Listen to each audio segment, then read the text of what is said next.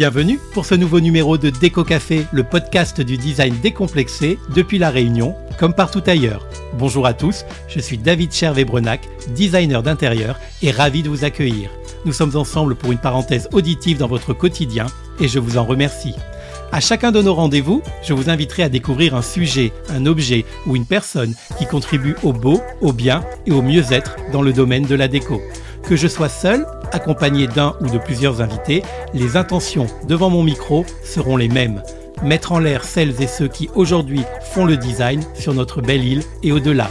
Décrypter les infos déco, les tendances, les styles partout dans le monde.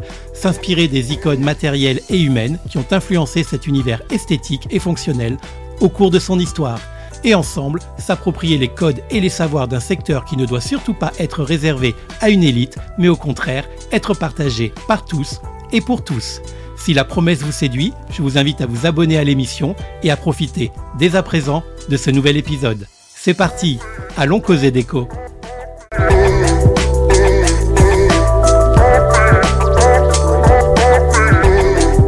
Aujourd'hui, je reçois à mon micro Mathieu Agel, une personnalité haute en couleur et qui n'a pas la langue dans sa poche. Autoproclamé grand Manitou des décorateurs et des architectes d'intérieur, il est reconnu et accepté comme tel par un grand nombre de professionnels de la déco dans ces deux catégories qui n'en forment d'ailleurs sans doute qu'une seule. Si vous en faites partie, cet invité ne devrait pas être un inconnu pour vous, que ce soit dans la vraie vie ou sur les réseaux sociaux, que vous appréciez ses interventions, son franc-parler et ses prises de position ou pas. Dans les deux cas, cet épisode ne devrait pas vous laisser indifférent. En revanche, si ce nom ne vous dit rien, parce que vous n'êtes pas dans le secteur de la décoration ni de l'architecture d'intérieur, mais que ça vous intéresse ou même que vous souhaitez avoir un regard objectif sur ce qu'est l'entrepreneuriat aujourd'hui et plus encore ce que signifie être à son compte en 2023, que ce soit dans la transformation de l'habitat ou dans tout autre domaine, alors je vous invite grandement à faire sa connaissance et à écouter nos échanges.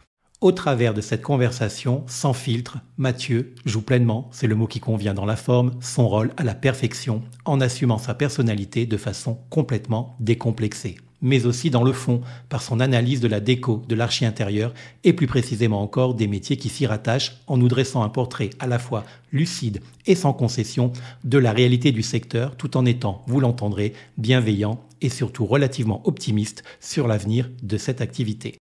Motivation de départ, formation, mythologie de la profession en général et de l'auto-entrepreneuriat en particulier, réseaux sociaux, organismes régulateurs, féminisme déplacé et féminisme bien placé, abus des pratiques commerciales ou éthiques dans leur exercice, nous allons parler de tout avec sincérité et avec humour toujours mais nous allons aussi parler de lui, évidemment, en sa qualité de chef d'entreprise, en essayant de découvrir ce qui se cache sous la coiffe du grand Manitou, ce qui fait son succès, les doutes qu'il assaillent encore peut-être, le cap ultime qu'il se fixe pour lui et bien entendu pour MHDECO, son entreprise principale. Parce que oui, quand on s'appelle Mathieu Agel, que l'on a fondé il y a plus de dix ans et que l'on dirige entre autres et depuis le début MHDECO, la première franchise de décoration intérieure qui compte plus de 60 agences et autant de collaborateurs partout en France, on a forcément des choses à dire et à partager au micro de Déco Café. Alors retrouvons tout de suite mon invité.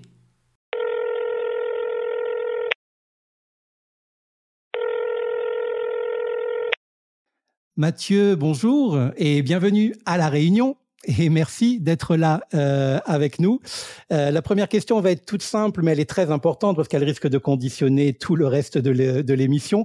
Comment vas-tu aujourd'hui, Mathieu Agel Ben écoute, euh, d'habitude ça va mieux, mais là je te cache pas qu'en me faisant lever à 8h30 pour une interview, je suis un peu tendu là. mais tu as une chance, c'est que je vais souvent très bien. Bon, ça va. Alors, mais en tout cas, euh, alors les auditeurs le voient pas, mais moi j'étais en image en face de moi. Tu donnes bien le change quand même, ça va, c'est correct. Tu es un bah, peu je suis plutôt beau gosse, hein. mais voilà, tu as, une, tu as une bonne tête. alors Mathieu, tu es mon premier invité métropolitain. Alors la Réunion, c'est aussi la France, tu le sais, évidemment. Euh, et comme dans l'Hexagone, il y a des auditeurs pour qui tu es un personnage déjà familier et d'autres pour lesquels pas du tout. Est-ce que tu pourrais euh, rappeler qui tu es pour les premiers, mais aussi et surtout en dire un petit peu plus pour toutes celles et ceux qui te découvriraient pour la première fois aujourd'hui? Bah, S'il y a des gens qui me découvrent, c'est qu'ils sont pas très au fait du marché quand même. Mais on va se présenter, on va se présenter. Non, moi pour pour la petite histoire, c'est que j'ai créé une agence d'architecture d'intérieur en 2008 à l'époque, mais je ne suis ni décorateur ni architecte d'intérieur. Mais je n'ai pas triché puisque j'ai embauché une décoratrice dès le départ, donc je ne suis jamais intervenu sur euh, sur des chantiers. Ma volonté, c'était simplement de créer une agence d'architecture. J'ai eu la chance, ou certains diront le talent, que ça fonctionne plutôt bien. J'ai eu jusqu'à cinq archis d'intérieur salariés à Paris euh, à l'époque en région parisienne. Euh, et puis ça s'est développé petit à petit jusqu'à un moment où euh, ça ne suffisait plus et on s'est développé à l'échelle nationale. Aujourd'hui, je gère un réseau qui s'appelle MH Déco, pour ceux qui ne connaissent pas, qui comporte plus de 65 architectes d'intérieur aujourd'hui répartis sur toute la France y compris en Corse, parce que la Corse aussi fait partie de l'Hexagone, mon cher. Oui. Euh, et donc voilà, donc je gère ce réseau de franchise euh, et disons que voilà, je me suis fait connaître parce que n'étant pas ni décorateur ni architecte d'intérieur, j'ai essayé de m'impliquer énormément sur le marché parce que pour avoir une boîte qui marche, il faut connaître son marché. Et donc, j'ai essayé de mettre le nez dedans, y compris dans les sujets qui fâchent. Ok, bon, on va certainement être amené à, à, les aborder de nouveau. Alors, Mathieu, euh, tu aimes parler et communiquer. Je ne trahis aucun secret de personnalité en, en, en disant ça. Ce n'est pas ton premier podcast, loin de là. Euh, soit en qualité d'invité, tu as participé entre autres à de nombreuses émissions. Hein, Je ne perds jamais, Franchise Magazine, Décopreneur, 6 heures du bat récemment que j'ai adoré, SketchUp Café, Smartimo, et j'en oublie euh, sans doute. Certainement. Tu as aussi euh, tes deux propres rendez-vous en tant qu'animateur de podcast, qui sont Déco déconne pas et l'entrepreneuriat en toute franchise, auquel je suis abonné, je tiens à le dire. Euh, j'ai donc deux questions imbriquées à te poser. On pourrait croire que Déco Café arrive après la bataille en te recevant aujourd'hui. Alors, pourquoi avoir accepté une énième invitation? Et plus généralement, pourquoi crois-tu on t'invite autant pour parler euh, sûrement parce que je suis quelqu'un d'incroyablement sexy, drôle, intelligent et attirant, mais évidemment que non. J'aime pas les podcasts parce que le public peut pas rire, tu les entends pas rire. Quoi qu'il en soit, pourquoi on m'invite autant? Euh, bah Parce que je pense que je suis un des seuls aujourd'hui qui parle avec autant de franchise. Euh, aujourd'hui, quand on fait des interventions publiques, que ce soit sur le réseau ou ailleurs, on prend tous des petites pincettes, on se met un manche à balai euh, là où tu sais, et puis on parle un petit peu comme ça parce qu'on a l'impression qu'on est un grand professionnel. Et moi, je suis loin de ce monde-là. Moi, je, je, quand on parle d'authenticité, qui est une vraie mode aujourd'hui, c'est de la vraie authenticité. Je suis comme ça tous les jours. On a discuté un petit peu avant le démarrage du podcast, tu le sais. Euh, je suis comme ça, je reste naturel. Et les sujets qui fâchent, je rentre dedans parce qu'on est dans un métier qui n'est pas réglementé et où il y a plein de fausses croyances, de fausses informations et de tabous. Et moi, en tant que réseau de franchise, je peux pas me permettre de, euh, de, de m'ancrer dans ces tabous parce que moi, j'ai 60 agences à faire tourner et je peux pas leur cacher la vérité. Donc, du coup, je rentre dans les sujets qui fâchent, je fais polémique, je fais parler, euh, donc les gens me suivent, et puis les gens m'invitent parce que, euh, alors je, je vais pas me lancer des fleurs, c'est pas c'est pas du tout mon genre, mais je, je pense que ma parole aujourd'hui est devenue euh, importante, qu'on la croit, qu'on la croit pas, qu'on l'aime ou qu'on l'aime pas, peu importe, mais parce qu'elle est authentique. Hmm, d'accord. Et est-ce que, comme moi, de toute façon, tu penses qu'il euh, y a tellement de satisfaction à la fois, mais aussi d'aberration dans notre secteur d'activité, que euh, finalement, il y aura toujours des choses à dire et qu'il faut le faire, justement, parce que le métier euh, bon, n'est plus en, n'est plus en cours de développement. Il est développé maintenant. Il reste encore beaucoup de, de choses à faire, mais il faudra de toute façon toujours quelqu'un ou plusieurs personnes pour parler à haute et intelligible voix et euh, puisque toi tu aimes le faire, c'est important de le faire pour toi. Ouais, alors c'est important. Après, attention, euh, c'est pas c'est pas simple tous les jours. C'est-à-dire que quand tu as mon franc parler et que tu rentres dans des sujets qui fâchent, euh, l'envers du décor est pas rose. Évidemment, tu as 80% des gens euh, qui m'écoutent, qui me suivent, qui me disent ah c'est super Mathieu, merci de dire tout ça.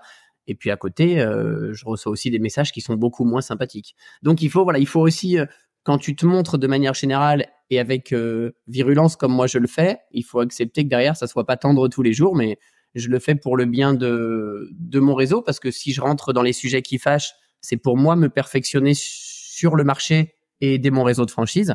Et aujourd'hui, grâce à mes podcasts et grâce à d'autres choses que j'ai créées, j'essaye de transmettre cette expérience euh, parce que ça fait quand même 15 ans que je fais ce métier aujourd'hui, bah, à, tout le monde et, et en tout cas à ceux qui veulent bien m'écouter. Oui. Euh, et ils sont de plus en plus nombreux de ce que je sais, puisque moi je côtoie euh, comme toi pas mal de personnes du métier et souvent, ça ça va te faire plaisir, tu arrives, enfin pas toujours, hein, mais souvent tu arrives dans les conversations.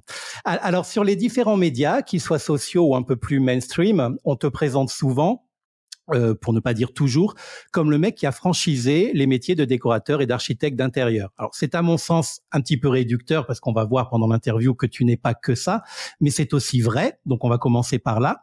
Est-ce que tu peux nous dire pourquoi c'était pertinent pour toi à l'époque de créer et de développer ce modèle et surtout nous expliquer comment est structurée aujourd'hui ton entreprise et comment fonctionne ton business? En fait, euh, quand je suis arrivé en 2008, moi de mon côté, euh, tu avais, euh, t'avais pas encore de décorateur, tu avais pas encore d'architecte d'intérieur. à l'époque, on regardait Valérie Damido à la télé, voilà, ni plus ni moins. Alors c'est, ça prête à, sourire, mais c'est une réalité. Et puis on a inventé le métier de coach déco, qui est un métier purement inventé parce qu'à l'époque, bah, c'était le coach en développement, le coach en yoga, le coach en euh, perte de poids, etc. Donc c'était la grande mode. Et moi, je suis rentré dedans en me disant, c'est dingue parce que c'est un métier qui est surmédiatisé. On voit des décorateurs, des archis euh, à la télé dans tous les sens. Et quand tu regardes, à l'époque sur Google, quand tu regardes, euh, ben en fait, t'as pas de d'archis. T'as des grands archis de renom, mais t'as pas d'archis qui fonctionnent. Et moi, je me suis dit, je vais en faire une agence.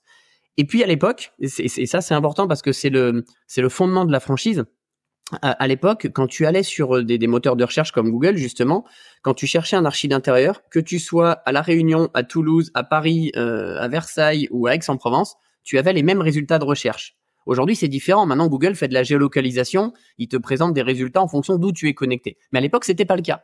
Donc, en fait, j'ai eu la chance, finalement, euh, parce que je le dis souvent, j'aime bien dire que que je suis talentueux parce que ça flatte mon ego, mais en réalité, j'ai surtout eu la chance d'arriver au bon endroit au bon moment. Je suis arrivé en 2008 quand le marché se développait et quand Google a commencé à faire de la géolocalisation. Donc du coup, juste avant la géologue, bah, si tu veux, MHDeco était vu partout. Donc quand j'ai décidé d'ouvrir la franchise, bah, finalement, c'était assez facile euh, d'avoir des demandes. Sauf que l'envers du décor, c'est que quelques mois après, Google a fait de la géolocalisation. Et là, il a fallu tout recommencer partout, partout où on était implanté. Donc, c'était vraiment pas évident. Euh, et ce qui m'a paru pertinent pour euh, revenir vraiment à ta question initiale de pourquoi franchiser ce métier, parce qu'en fait, je me suis rendu compte, c'est toujours le cas aujourd'hui, ça n'a pas changé, qu'en fait, on est dans un métier où les gens ne gagnent pas leur vie. Parce que quand on est décorateur ou architecte d'intérieur, on oublie qu'on est chef d'entreprise. Et euh, la gestion d'entreprise, le marketing, le commerce, bah, ça s'apprend et c'est pas le métier du décorateur. Et donc j'ai fait ça pour aider finalement les archis qui arrivaient chez moi à se faire connaître plus rapidement et à gagner leur vie plus rapidement. Ok, donc on va revenir un petit peu euh, dans, dans le détail de l'accompagnement, de l'accompagnement pardon que peut offrir MH Déco à ses actuels ou même futurs franchisés. Alors moi j'ai une question euh, qui va paraître euh, toute naturelle aux auditeurs. Alors concrètement, comment se passe la première approche entre un potentiel futur franchisé et toi ou ta marque? Car on, peut dire marque maintenant, non? Oui, bien sûr. Euh, alors d'abord, faut savoir qu'on a énormément de demandes et je dis pas ça pour euh, voilà pour, pour pour me faire mousser, c'est une réalité. Et avant, si tu veux, il y a quelques années, on répondait à toutes les demandes individuellement. Maintenant, il y en a beaucoup trop, on a arrêté. Donc du coup, sur le sur le site web MHDeco, on a un espace devenir franchisé et tous les mois, on organise euh, un webinar en fait où on explique ce qu'est la franchise. Donc c'est moi qui l'anime avec Alison qui est ma responsable du développement. On anime ce webinar où on explique on fait un point sur le marché, on explique qui est MHDeco et comment ça se passe la franchise. À l'issue de, de, ce webinar, euh, tous les participants, qui sont grossièrement une cinquantaine tous les mois, euh, tous les participants reçoivent un dossier de, ouais, tous les participants reçoivent un dossier de candidature. Soit la franchise les a convaincus, ils se disent bah tiens je vais tenter l'aventure et ils remplissent ce dossier de candidature et là on va traiter toutes les demandes individuellement. Soit ça leur a pas convenu parce que la franchise ça reste un modèle à part et dans ce cas-là ils renvoient pas le dossier de candidature et, et on s'arrête là. D'accord, ok. Et euh, une fois que le hum, que les deux parties sont d'accord et que le contrat de franchise est, est, signé et la, et la collaboration lancée, comment euh, continue à s'articuler la relation professionnelle franchiseur-franchisé une fois qu'on bosse ensemble? Ouais, Aujourd'hui, d'abord, on fait un vrai process de recrutement, c'est-à-dire que quand, quand on reçoit un dossier de candidature, on étudie plusieurs critères. D'abord, et le premier qui est le plus important, c'est est-ce que la personne elle a compris qu'elle va être entrepreneur? Parce que il y a plein de gens qui voient MHDeco sur le papier, c'est beau, mais la réalité, c'est que c'est très dur d'être franchisé parce que on est à son compte. Alors certes, il y a des facilités parce qu'on est à son compte dans une enseigne qui est beaucoup plus visible, avec des méthodes qui fonctionnent, des outils, etc. Mais on reste à son compte. Donc déjà, on a, besoin de garantir ça. On a aussi besoin de garantir qu'elle ait des ressources financières, parce que franchisé ou pas, on veut pas gagner sa vie dans les six mois qui viennent. On est indépendant, donc en fait, on, on, fait, je vais pas dire qu'on fait de l'anti-vente, mais on met la réalité en face. Attention, si vous venez pour être franchisé en pensant que vous allez gagner 10 000 euros par mois après-demain, il vaut mieux rester chez vous. Voilà. Par contre, euh, ce qu'on garantit avec la franchise, c'est que le concept de la franchise, c'est un modèle qui est forcément plus rapide que si on était tout seul, puisque quand tu es tout seul, bah, tu fais tout tout seul, tu crées ta marque, tu trouves tes clients, tu développes des outils, etc., etc. Quand tu es en franchise, tu bénéficies d'un savoir-faire qui fonctionne depuis plus de 10 ans, tu as des outils, tu as des méthodes, tu as un accompagnement. Donc, c'est pas une garantie de succès, c'est une garantie que ça ne peut aller que plus vite et mieux, enfin, et d'aller mieux, je dirais, de, de se développer plus fort que si tu étais tout seul. Ça, c'est garanti puisque c'est la même chose, sauf qu'à côté, tu as plus de visibilité, une équipe qui t'accompagne. D'accord. Donc, celle ou celui qui rejoint la franchise et qui devient donc franchisé MHDco reste le patron de son entreprise, euh, sauf qu'il a, il a un costume donc euh, estampillé euh, MHDco qui euh, est pour lui un gage de confiance et puis pour les clients certainement aussi un, un, un gage de, de, qualité. Et concrètement, sur chacun des projets qu'il va travailler, euh, il va garder son, le, enfin sur son territoire, hein, il va garder son autonomie, c'est-à-dire à la fois créative, artistique et organisationnelle. Complètement. Et d'ailleurs, et d'ailleurs, ça c'est un vrai sujet dans, dans le monde de la franchise parce que euh, quand tu rejoins un, un réseau de franchise, euh, normalement t'es invisible. C'est-à-dire que c'est t'es sous couvert de la marque et on communique sur toi en tant que marque. Pourquoi les franchiseurs font ça? Parce qu'ils se disent que comme ça, quand le franchisé s'en va, eh ben eux ils gardent la notoriété. Sauf que nous en fait, euh, on a très vite compris que ça ne pouvait pas marcher parce que quand on est décorateur ou archi d'intérieur, euh, on vend pas un produit, on vend un service et, on vend un service humain avant tout. Donc nous on est obligé de mettre en avant nos décorateurs et nos archis. Alors c'est un risque parce qu'à la fin du contrat de franchise s'il s'en va, bah, c'est lui qui est connu dans sa zone de chalandise. Mais on sait aussi que euh, le risque, nous, on le regarde pas parce que on veut que ça soit euh, un contrat qui soit pleinement honoré de notre côté aussi et que le franchisé soit parfaitement épanoui. Donc, il a sa propre identité. D'ailleurs, il suffit d'aller sur le site MHDeco pour s'en rendre compte. Hein. Quand tu vas sur la page d'un de nos franchisés, c'est sa photo, ses réalisations, son numéro de portable. C'est juste qu'il y a une charte graphique en, en termes de com qui est commune, mais par contre, lui garde complètement son identité. Ensuite, Évidemment, on le forme euh, à des discours commerciaux, à des, à des manières de gérer des projets, on le forme à des outils euh, pour le permettre d'être beaucoup plus productif, beaucoup plus rentable et d'aller plus vite. Mais encore une fois, tous ces outils sont adaptables. On a des fois des franchisés qui te disent euh, non, moi cet outil, j'y crois pas, ça marche pas bon bah le fais pas, c'est pas grave. C'est juste que le jour où ton activité va pas décoller, nous on sera obligé de revenir sur les fondements et t'orienter sur les outils qui fonctionnent ou les méthodes qui fonctionnent. C'est tout. Mais on, a des franchisés qui sont aujourd'hui totalement libres de leur mouvement. Euh, on n'est pas euh, en train de se dire ah ben je suis archi MHDeco, du coup on va m'imposer ci, ça, ça. Rien du tout. On t'impose une charte graphique et on te forme à des méthodes que tu appliques ou pas. Après, c'est complètement idiot de rejoindre la franchise si tu n'appliques pas les méthodes qu'on te conseille, parce qu'il n'y a pas d'intérêt de rejoindre un réseau de franchise, puisque pour être franchiseur, je le rappelle pour ceux qui ne connaissent pas la franchise, il faut euh, avoir prouvé que ton concept est franchisable et donc qui fonctionne. Si tu peux pas prouver ça à la Fédération européenne de la franchise, tu ne peux pas être franchiseur.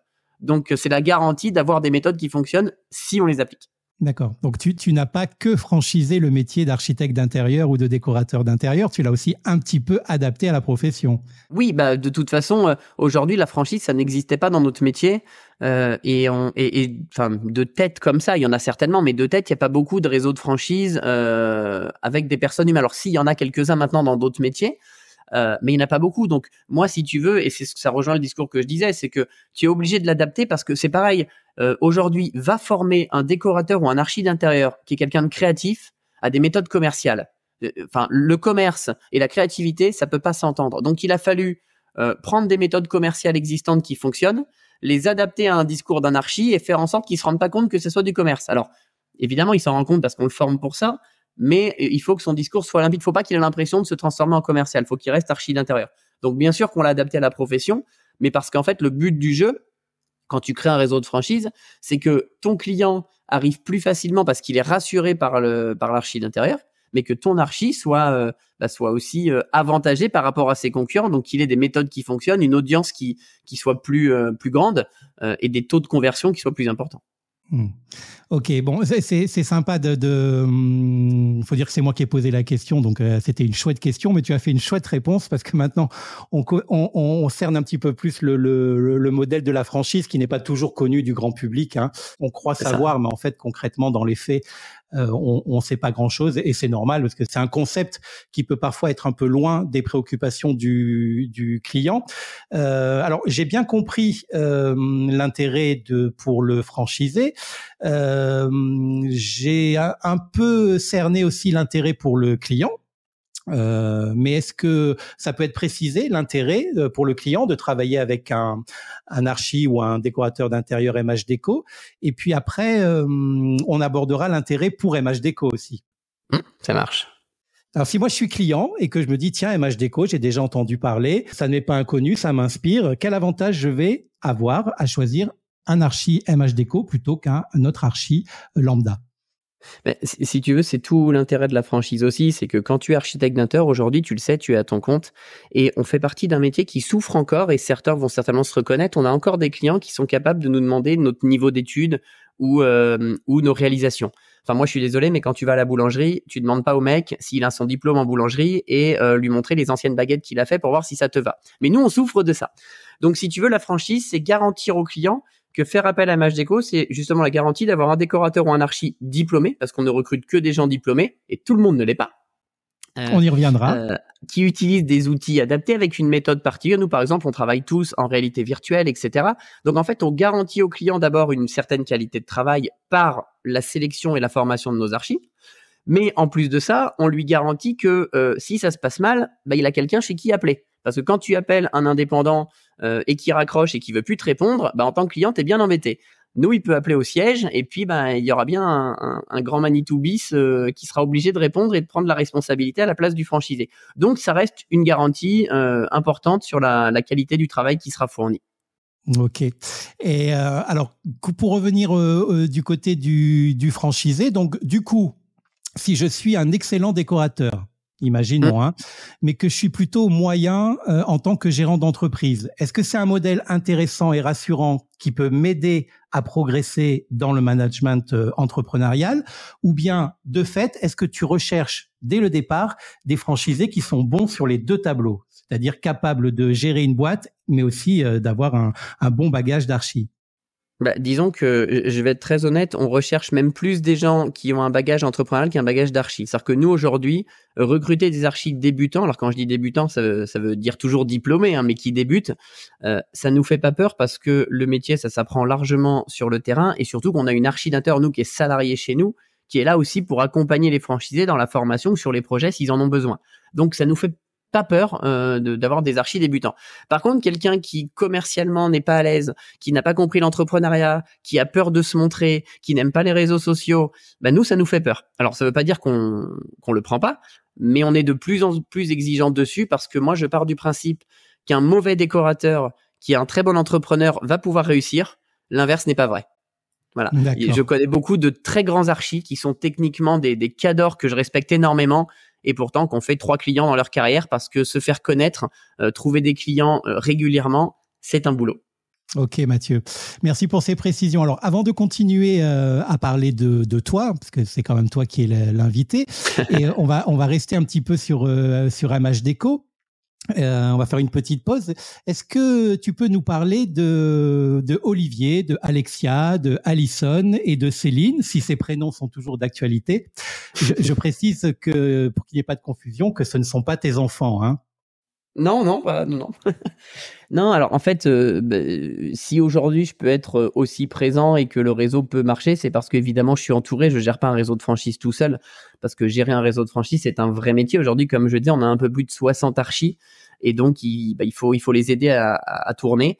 Et pour les aider à tourner, ça veut dire qu'il faut communiquer sur la marque MH Déco. Et ça, c'est le rôle d'Olivier qui est le responsable communication de MH Déco euh, c'est lui qui s'occupe de l'alimentation des réseaux sociaux, du site web, euh, des relations presse, etc., etc. Ensuite, euh, on a Alison qui elle c'est notre responsable du développement. Elle, elle s'occupe de toutes nos agences, mais elle s'occupe de faire en sorte qu'elles fassent du chiffre d'affaires. C'est-à-dire que je suis archi, c'est bien, voilà, mais d'abord il faut trouver des clients. Donc en gros, est-ce que tu appliques les méthodes? Comment ça se passe? Comment on peut les adapter? Voilà, elle vérifie ça. Ensuite, on a Céline. Céline, c'est notre archi d'intérieur pareil, qui s'occupe des franchisés, mais cette fois sur le côté métier archi d'intérieur. Voilà, est-ce que tu es calé sur tout? Est-ce que tu as des problématiques sur un chantier? Euh, Elle va s'occuper de référencer des fournisseurs chez nous, des partenaires, pour que euh, on puisse aider nos archis à devenir meilleurs archis encore. Euh, ensuite, on a Alexia qui est notre assistante au bureau parce que comme dans toute boîte, il y a un nombre de, de papiers hallucinants à faire hein, entre la TVA, la relation comptable, les factures, les, les rapprochements bancaires. Donc évidemment, elle s'occupe de ça. Et maintenant, on a Constance aussi, une petite nouvelle arrivée qui, euh, qui vient suppléer Olivier à la communication parce que faire de la communication pour 60 agences, ça commence à faire beaucoup de boulot pour un seul homme. donc c'est voilà, c'est l'équipe qui m'entoure euh, au quotidien et qui fait vivre MHDeco. Ok, et donc ces, ces collaborateurs indispensables sont salariés du, du, de la maison mère, enfin du siège. Ouais, tout à fait. Ce sont, ce sont mes collaborateurs, ce sont mes salariés et, ils s'occupent effectivement de, de, faire tourner la boîte parce que tout seul, je, ben, je pourrais pas. Aujourd'hui, on est trop. Bah oui, bah oui, il faut bien, et c'est un signe de bonne santé, euh, très très certainement. Alors tu tu l'as dit euh, au moins euh, deux fois, et euh, moi je vais le répéter une troisième fois. Actuellement, il y a, alors selon ton site internet, hein, mh-deco.fr, je le rappelle, 64 agences référencées MH en France métropolitaine, mais pas encore dans les territoires d'outre-mer. Alors est-ce que c'est le hasard ou est-ce que pour l'instant il y a une raison euh, qui euh, explique euh, cette absence sur le territoire ultramarin alors il y a, une raison, c'est-à-dire que comme nous en fait on on ne communique pas sur la franchise. Les gens connaissent la franchise parce qu'ils me suivent, mais on, ne fait pas de publicité de recrutement. En fait, on ne traite que des demandes entrantes, c'est-à-dire que les gens qui découvrent MHDeco, qui vont sur le site, qui vont qui vont participer au webinar, on ne on, on, fait que de la demande entrante. Et si on n'a pas encore de personnes à la réunion, c'est soit qu'on n'a pas encore eu de demande à la réunion, soit qu'on en a eu qu'on n'a pas validé pour pour X raisons, mais euh, tout simplement comme euh, comme on n'en a pas d'autres un peu un peu ailleurs en France. Euh, sachant que, comme tu l'as dit, très bien, la Réunion fait partie de la France, parce qu'après, on a aussi euh, des demandes qui se font à l'étranger sur des pays euh, autres comme l'Italie, l'Allemagne, euh, le Luxembourg, la Belgique. Là, c'est une volonté pour l'instant parce que la franchise à l'international, c'est un modèle différent sur lequel on est en train de se préparer mais euh, c'est long et fastidieux. Donc euh, voilà, on se prépare correctement, mais pour le moment, la Réunion fait partie de la France et j'espère encore pendant très longtemps. Donc euh, donc c'est ce n'est pas un hasard, c'est juste qu'on n'a pas encore trouvé la perle rare, mais comme on la cherche pas, ben on attend qu'elle vienne à nous. D'accord. Mais une ambition réunionnaise n'est pas exclue si ah les conditions sont réunies je sais que le mois dernier ou il y a deux mois, on a eu une candidature euh, euh, sur la Guadeloupe, je crois aussi, bon, qui n'a pas qui n'a pas abouti de notre côté, qu'on a qu'on n'a pas validé, mais euh, mais voilà, on, on, arrive, on arrive tranquillement, on arrive. D'accord. Et quand tu vas arriver, ça va faire peut-être un petit peu de bruit. Ça, ça sera sympa pour bousculer aussi un petit peu notre notre territoire qui est qui est mais petit. je, fais du bruit. Euh, ouais, je fais du bruit quoi qu'il arrive. Mais euh, après, encore une fois, tu sais, euh, il y a des gens qui aiment Mathieu Agel, d'autres qui n'aiment pas. Il y en a d'autres qui aiment MH Déco, d'autres qui n'aiment pas. On, on peut jamais faire l'unanimité. Le problème, c'est qu'aujourd'hui, on est entouré de gens qui qui veulent se faire aimer à tout prix. moi, non. C'est-à-dire que soit ce que je fais, et quand je dis ce que je fais, c'est ce que MH Déco fait est apprécié, tant mieux. Et ceux à qui ça plaît pas, je vais pas être vulgaire parce qu'on est de bon matin ici, mais tant pis. Enfin, je veux dire, euh, c'est pas grave. J'accepte de pas être aimé de tous. Oui, oui, oui. Bah, c'est, c'est, et puis c'est, ça, ça, peut alimenter le moteur aussi. Hein. Euh, mais bon, il y, y, aurait du travail à faire sur la Réunion parce que bon, c'est 850 000 habitants, euh, c'est un petit microcosme, et tout ce que toi tu côtoies comme aberration et comme satisfaction euh, sur le territoire hexagonal est concentré ici. Donc c'est tac tac tac, c'est tous les jours que tu vois des trucs. C'est, euh, je pense que ça serait un terrain d'expérimentation aussi pour la franchise qui pourrait être très intéressant. Et puis tu sais, tu sais aussi, il y a, y a, un facteur qui rentre en jeu et on l'a vu aussi sur certains territoires euh, sur le sur l'Hexagone, c'est que tu as des territoires où s'implanter en tant que décorateur c'est encore facile, c'est-à-dire que tu t'implantes, tu as des clients tout de suite. C'était le cas jusqu'à il y a encore deux ans en Bretagne par exemple. Donc on n'avait pas de demande parce que finalement les les, les, les décorateurs savaient qu'en s'implantant il y aurait du boulot. Aujourd'hui, c'est devenu plus compliqué. Donc, on commence à avoir des demandes. Et d'ailleurs, on a ouvert deux agences en Bretagne récemment. Euh, la Réunion, je, je, je, maîtrise pas totalement le marché encore, mais peut-être que les archives sur place euh, gagnent très bien leur vie et qu'il n'y a peut-être pas besoin de trouver des solutions miracles. Hmm. J'ai dit peut-être, bah, je vois ta tête. voilà, tu, tu, tu, tu le verras euh, quand, quand tu viendras nous voir. Alors, c'est c'est euh, 64 agences qui travaillent non pas pour, mais avec MHDeco, euh, représentent 66 personnes. J'ai fait ma petite enquête, euh, j'ai bien scruté le site internet, donc 66 personnes à ce jour, parce qu'il y a quelques duos dans certaines agences, et puis il y a des agences qui couvrent plusieurs régions enfin une ou deux, enfin deux régions. Quoi. Euh, et sur ces 66 personnes, il y a ce chiffre considérable de quatre hommes au total. Alors, c'est un fait au sein de ton enseigne, mais c'est aussi surtout un fait dans le secteur de la décoration et de l'architecture d'intérieur en général. Ici, à La Réunion, le ratio est sensiblement le même, hein, je te rassure. Euh, ce chiffre on peut soit le laisser là et passer à autre chose, mais j'imagine pas quand on s'appelle Mathieu Agel. Alors, quelle est ton interprétation, ton analyse et tout simplement ton sentiment sur ce constat particulier, mais aussi euh, général dans la profession? Est-ce que tu penses par exemple que c'est un métier qui est encore un peu trop genré aujourd'hui? Alors, euh, mon intervention va, va, certainement faire polémique. Euh, il ne faut pas le prendre comme du machisme, ce que je vais dire, mais c'est une réalité. Donc attention, parce que je, euh, en, gérant plus de 60 filles, tu imagines bien que je suis pas du tout macho. Mais, mais je vais expliquer pourquoi. à l'époque, comme je te le disais, il n'y avait pas de métier de décorateur. le décorateur, c'était les grands, c'était Serge Garcia, c'était Stark, c'était des gens comme ça.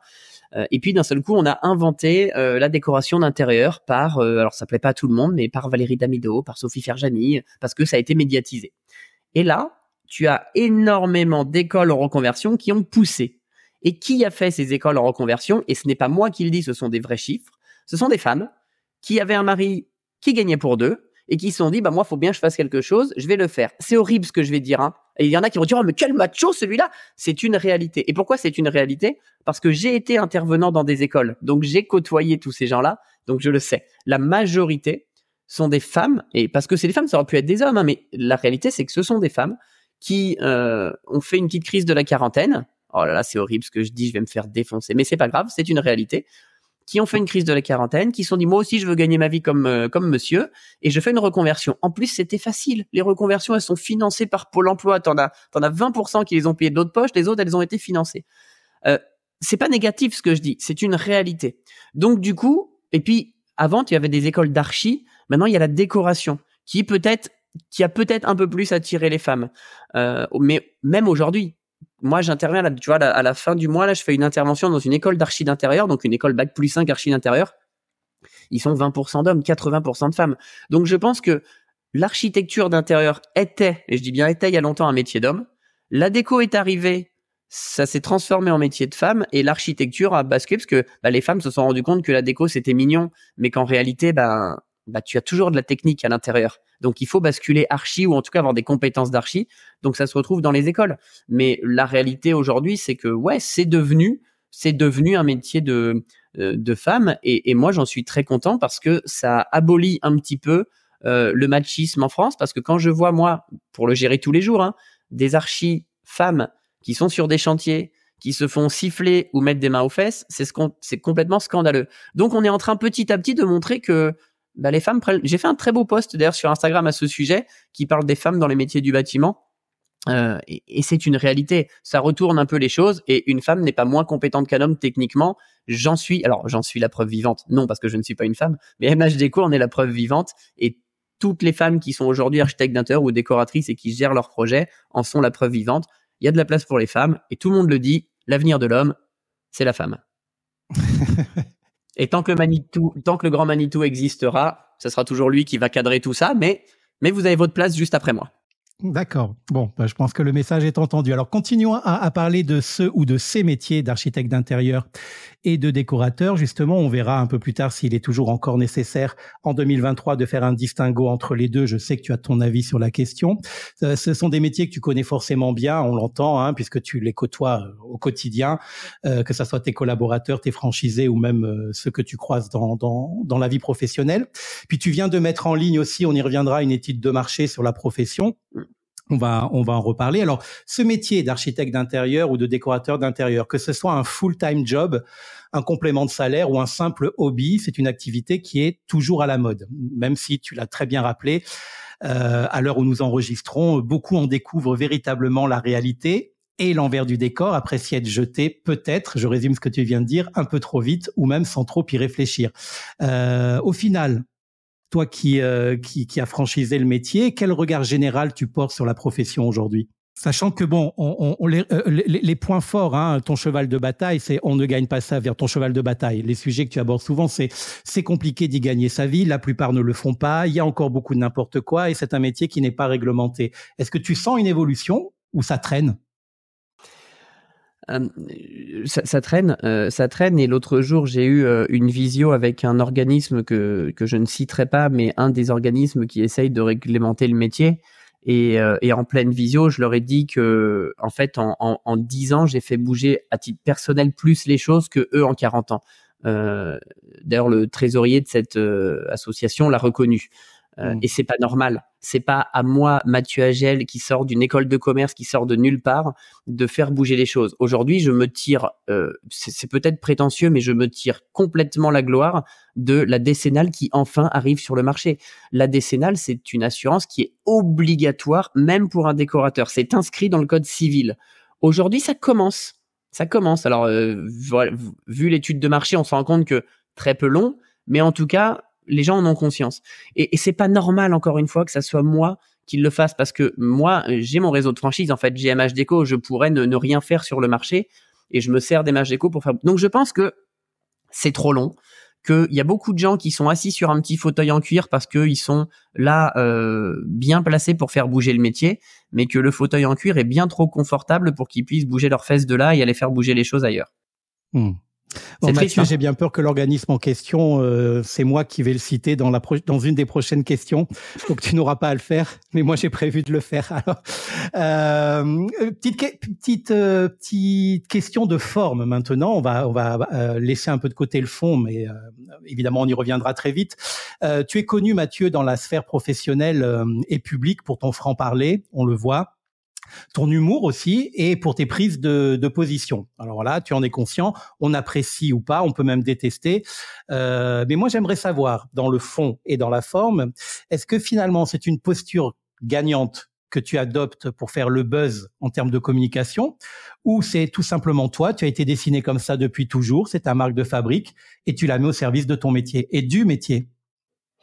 Euh, alors je peux pas dévoiler toute la stratégie qui est derrière, mais euh, mais avant tout, euh, avant tout, ce qu'il faut savoir, c'est que moi je n'aime pas me, me, déguiser ou me mettre un masque. Donc évidemment, euh, le mec que tu vois sur les réseaux sociaux, c'est moi à 90%, et j'y ajoute 10% de provocation supplémentaire euh, parce que c'est la magie des réseaux sociaux et parce que si je n'avais pas eu ce franc parler, les mêmes compétences, la même expérience, mais pas le franc parler, Aujourd'hui, j'aurais quatre followers sur Instagram qui seraient euh, mon père, ma mère, ma sœur et ma femme.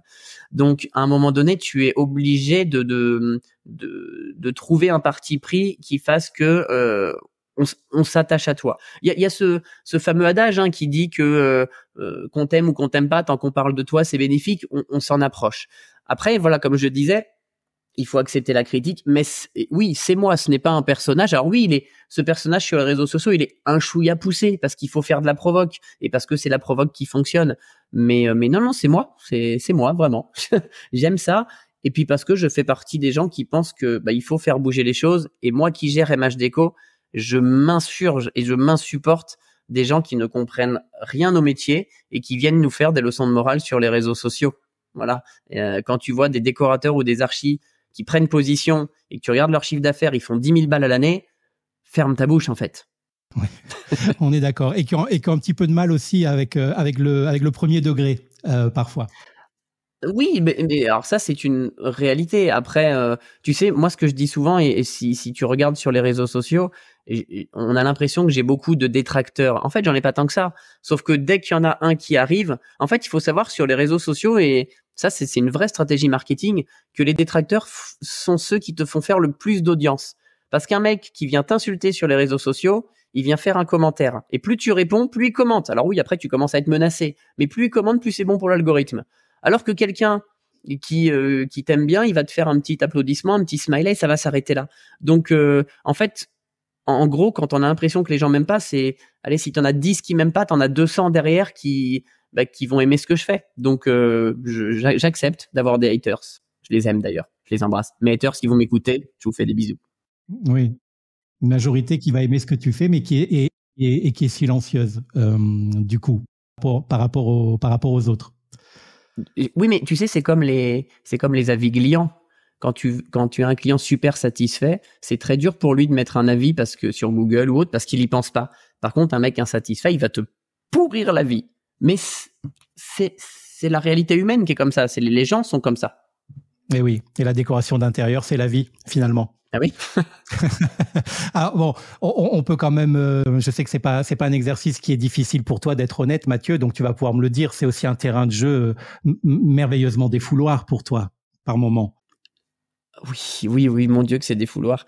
C'est des fouloirs, mais, mais, euh, enfin, je m'attache à dire et j'aime bien repréciser les choses. C'est que il y a beaucoup de gens qui pensent que voilà, c'est un défouloir et je suis dans la provoque mais je dis rarement de conneries. C'est-à-dire que tout ce que je dis avec, avec autant de provocation euh, que je peux y mettre, je dis des vérités. Je ne dis jamais de bêtises sur le marché. Ou alors je peux me tromper. Ça peut arriver. C'est déjà arrivé. Je l'ai reconnu.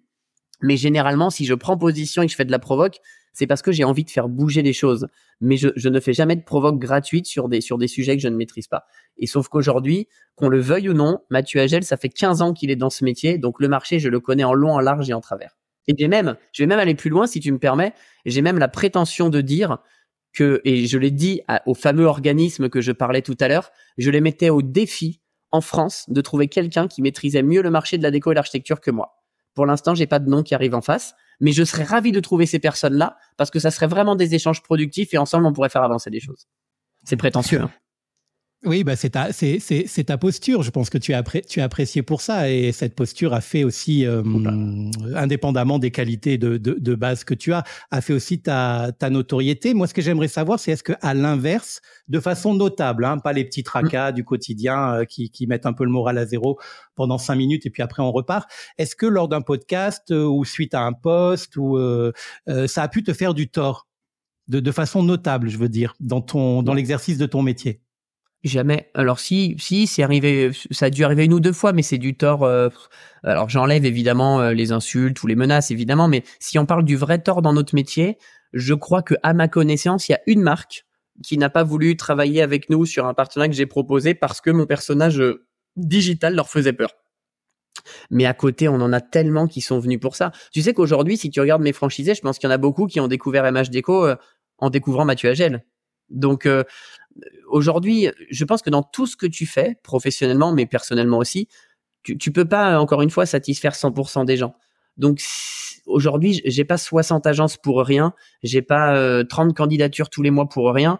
Euh, c'est parce que les gens ont compris que MHDeco ça fonctionnait et que Mathieu, euh, bah, pour l'instant, ne racontait pas de la merde. Après, je conçois qu'on ne soit pas en adéquation avec ma façon d'être et je le comprends et je ne je, je n'irai pas insister euh, auprès de ces gens-là pour travailler avec moi s'ils ne comprennent pas mon personnage ou ne sont pas en adéquation avec ma façon d'être, parce que de toute façon, je suis comme ça. Et désolé pour tous les gens euh, qui écoutent euh, des podcasts comme le tien et qui qui voulaient pas m'entendre, bah, je suis encore là et il faudra s'habituer parce que je compte pas raccrocher tout de suite. ils sont ils sont prévenus. Euh, alors tu tu tu viens de dire, euh, euh je, je, le savais hein, et on est nombreux à le savoir que euh, MHDeco ça marche, ça c'est un fait. Tu nous as expliqué comment, tu nous as expliqué pourquoi. Je fais juste un aparté si tu permets. Oui. Quand on dit ça marche, attention, je, je, mets un bémol parce que oui ça marche pour MHDeco. Maintenant tous les franchisés ne marchent pas parce que ceux qui ont moins de deux ans d'ancienneté il galère parce que même quand tu as de l'ancienneté aujourd'hui et, et j'espère que les gens l'ont vu euh, depuis quelques mois, on est sur une conjoncture qui dans notre métier commence à être défavorable et c'est la première fois que ça arrive depuis dix ans parce que quand il y a eu le Covid etc où on a vécu l'Eldorado parce que c'était l'Eldorado et qu'aujourd'hui on se rend compte qu'on signe moins de projets parce que les coûts des chantiers ont augmenté, les délais des chantiers ont augmenté et les taux de crédit ne passent plus. Quand les gens rénovent une maison avec un crédit, c'est devenu compliqué aujourd'hui. Donc aujourd'hui, quand on dit MH Déco ça marche, j'aime bien l'entendre parce que c'est vrai, je gagne ma vie, je paye mes salariés, j'ai euh, 75-80% des agences qui fonctionnent très bien, mais faut pas oublier qu'ils sont tous entrepreneurs et que c'est pas rose tous les jours non plus. Voilà, même si euh, on sort largement notre épingle du jeu. Voilà, je, je peux pas moi me permettre de dire hey, MH Déco les gars ça marche quand je sais que j'ai encore des franchisés qui galèrent, soit parce qu'ils viennent de démarrer, donc là c'est la, j'irais c'est la logique, soit parce qu'aujourd'hui, et ça nous arrive, on en a quelques-uns qui ont bien vécu et qui là ont un petit passage à vide, alors qu'ils vivent quand même bien mieux que la majorité du marché, mais c'est quand même pas évident quand tu as une petite baisse de régime. Donc voilà, c'est pour ça que je mets un bémol dessus, c'est qu'il faut pas croire que tout est beau, tout est rose tous les jours non plus. Euh, animer un réseau comme ça, c'est c'est vraiment un travail du quotidien pour nous, euh, mais aussi pour nos franchisés. Oui, oui. Bah, quand je disais ça, ça, ça marche, je parlais surtout du, du, du concept, de ah, l'idée. ça fonctionne, bien sûr, oui et de et de et de l'organisation. Et, du coup, il y a une question que j'ai euh, que que que j'ai pas posée et que j'aurais dû poser. Je suis vraiment un très mauvais euh, intervieweur. Euh, c'est quoi les revenus de la franchise de MHDeco euh, du siège? enfin, Oui. Comment comment la franchise se rémunère? Exactement. En fait, on se rémunère sur un pourcentage du chiffre d'affaires des franchisés. Un franchisé aujourd'hui reverse 10% de son chiffre d'affaires à l'enseigne MHDeco. Euh, ça, c'est dans le contrat. Et donc, en fait, comment? C'est dans le contrat. Ouais, c'est dans le contrat, bien sûr. Euh, et, et, moi, j'aime bien ce, ce, modèle de fonctionnement parce qu'il y a eu euh, quelques mois une pseudo architecte d'intérieur qui voulait briller sur les réseaux sociaux a fait une intervention sur la franchise. Alors, elle ne parlait pas de moi, mais comme je suis le seul dans le métier, forcément, je me suis senti un peu visé. Où elle disait qu'il fallait faire attention aux réseaux de franchise parce que les réseaux de franchise s'enrichissaient sur le dos des, des franchisés ce à quoi j'ai fait une intervention qui m'a valu d'être bloqué et je crois qu'elle a même voulu déposer plainte. Mais je, je l'ai démonté sur les réseaux sociaux pour la simple et bonne raison que si tu réfléchis un temps soit peu, quand on se rémunère sur un pourcentage, ça veut dire que si le franchisé gagne pas sa vie, on gagne pas notre vie. Pire que ça, s'il gagne pas sa vie, on perd nous on perd de l'argent parce que le franchisé qui fait zéro chiffre d'affaires, il a des collaborateurs à disposition, il a des outils qu'on lui fournit, il a une communication tout autour. Donc nous, un franchisé qui, qui, qui génère pas suffisamment de chiffre d'affaires, il nous fait perdre de l'argent. Donc c'est la preuve vivante qu'en fait on a le même intérêt et qu'on peut pas laisser un franchisé sur le carreau. C'est pas possible. Oui.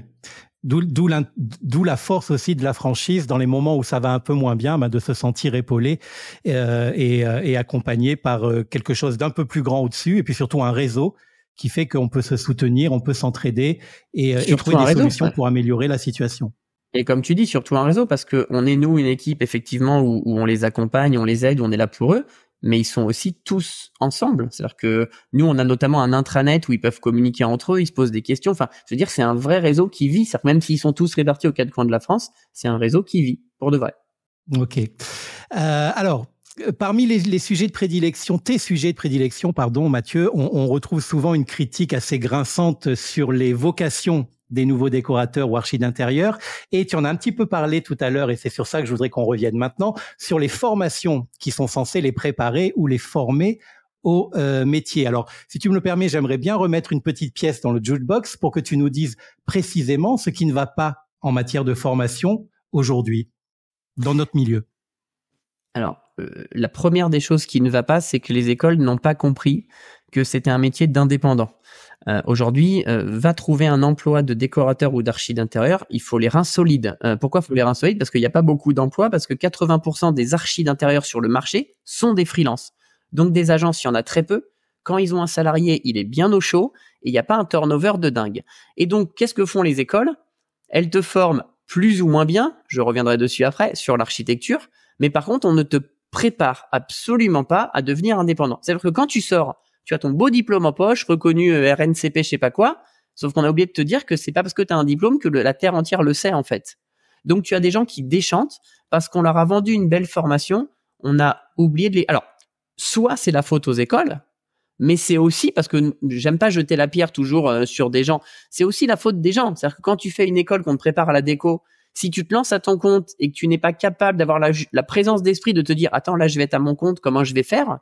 Ça va être compliqué aujourd'hui moi je le dis que tu sois décorateur électricien coiffeur ou ce que tu veux quand tu bosses à ton compte 80% de ton travail c'est l'entrepreneuriat et si tu as de la chance tu feras 20% de déco et d'architecture et ça, c'est une réalité. Donc, c'est facile de jeter la pierre aux écoles. Je suis premier à le faire sur certaines écoles sans jamais citer de nom parce que je, je veux pas diffamer et c'est pas, pas mon problème. Mais, mais faut aussi que chacun prenne ses responsabilités. C'est facile de dire oui, l'école, elle m'a pas dit ça.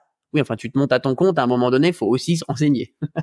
mais voilà, pour revenir à ta question, la première chose, c'est que on, ne prépare pas, même si ça bouge, ça commence à bouger, on ne prépare pas assez à l'entrepreneuriat. L'autre envers du décor, c'est que c'est devenu un business juteux, la formation. J'ai même pas les chiffres et j'oserais même pas les dire parce que je pense qu'ils sont euh, euh, dévalorisé, parce qu'il y en a beaucoup plus, mais le nombre de décorateurs qui rentrent dans des écoles en reconversion à distance ou en physique, mais c'est des milliers chaque mois. Des milliers chaque mois. Quand tu sors d'une école, moi j'ai fait des interventions dans des écoles, dans des villes où ils sont 30 en face de moi, et je leur dis là, dans trois mois, vous sortez tous dans la même ville, indépendant. Bon courage. Et je leur dis à ce moment-là, dans trois ans, il en reste deux. Et à chaque fois, ils me regardent avec des gros yeux. Et quand je regarde ce qui s'est passé, c'est deux, c'est déjà bien. Mais c'est une réalité. Les écoles, comme toute école, tu sais, moi j'ai fait une école de commerce, c'est pareil. Quand je suis sorti de mon école de commerce, on m'a dit que j'allais gagner 5000 euros par mois, que j'allais être recherché, que non, faux, totalement faux. J'ai commencé au SMIC et d'ailleurs j'ai monté ma boîte quasiment tout de suite parce que j'ai bien compris que ça serait compliqué. Donc euh, les écoles ne préparent pas assez. Les écoles, beaucoup d'écoles en ont fait un business. Et d'ailleurs, tu sais, moi je m'amuse d'un truc. Il y a beaucoup de gens qui te disent oui, alors à votre avis, quelle école je dois choisir entre celle-là, celle-là et celle-là? La majorité, elles appartiennent au même groupe parce que c'est devenu tellement juteux que tu as un groupe qui arrivait qui a racheté toutes les écoles. Alors j'exagère, hein, mais qu'on a racheté trois, quatre, et quand on hésite entre trois écoles, en fait, c'est le même groupe. Ça m'amuse. Ça m'amuse, mais mais c'est triste. Enfin, donc à un moment donné, ouais, il faut il faut aussi réfléchir par soi-même. L'école n'a pas tous les torts non plus. Et le dernier point euh, où là je, je défends les écoles, c'est qu'il y a beaucoup de gens qui font des écoles en trois mois, par exemple, et ils se plaignent parce que l'école n'est pas assez complète. Attention, quand on fait une reconversion professionnelle et qu'on veut faire en trois mois ce que font déjà en cinq ans, il faut accepter que ces écoles, elles sont là pour vous donner les bases, mais qu'après, ça sera aussi beaucoup d'auto-formation. Euh, évidemment qu'on n'est pas formé à SketchUp en deux jours, mais les écoles, en deux jours, elles balayent les bases. Après, c'est à vous de se former. On ne peut pas avoir le beurre et l'argent du beurre, demander une école financée par l'État en trois mois, alors que d'autres payent des écoles 20 000 euros en cinq ans. Donc, c'est normal qu'il y ait une grosse partie d'auto-formation. Donc certes, les écoles ne préviennent pas assez de ça, mais il faut pas non plus jeter toute la pierre aux écoles. Chacun doit être responsable de, ses choix aussi. Ok. Euh, alors, on y vient. Euh, Mathieu, parce qu'il faut bien y venir. Euh, sauf erreur ou mytho de ma part, tu t'es, attention, roulement de tambour. Tu t'es récemment attiré les foudres d'une défenseuse du CFAI. Peux-tu nous rappeler ce qu'est le CFAI et pourquoi tu ne portes pas trop trop cet organisme dans ton. Et je précise que c'est bien moi qui ai prévu la question. tu, me, tu me lances sur un sujet de merde là. Elle n'est pas commandée. Non, je vais, je, vais, je vais faire plus. Enfin, je vais, je vais essayer de sélectionner mon discours, mais non, non. En, soi, euh, en fait, je m'attire les foudres parce que, euh, alors, je vais même pas parler euh, foncièrement du CFA parce qu'ils sont plusieurs organismes hein, dans ce type-là. Il n'y a pas que que eux. Attention. le problème, pour moi, et je dis bien pour moi, et ça n'engage que moi, ce sont des microcosmos qui sont à milieu de comprendre le marché. C'est-à-dire que sur le fondement, leur rôle est ultra important pour notre métier. Ils doivent euh, faire en sorte que le métier petit à petit se réglemente. Et quand je dis le métier, c'est le métier d'archi d'intérieur, mais aussi celui de décorateur. Et moi, j'ai le sentiment que ces gens-là oublient le décorateur. C'est qu'en fait, quand la déco est arrivée, ils, sont montés sur leur grand chevaux, ils ont bombé le torse en disant, attendez, nous, on est archi, on a bac plus 5, on a une décennale. Alors, faux, totalement faux. La moitié des mecs n'ont pas de décennale. Euh, mais bon, c'est comme ça. Donc, en fait, c'est très bien de vouloir bomber le torse et de, mettre les décorateurs en dessous.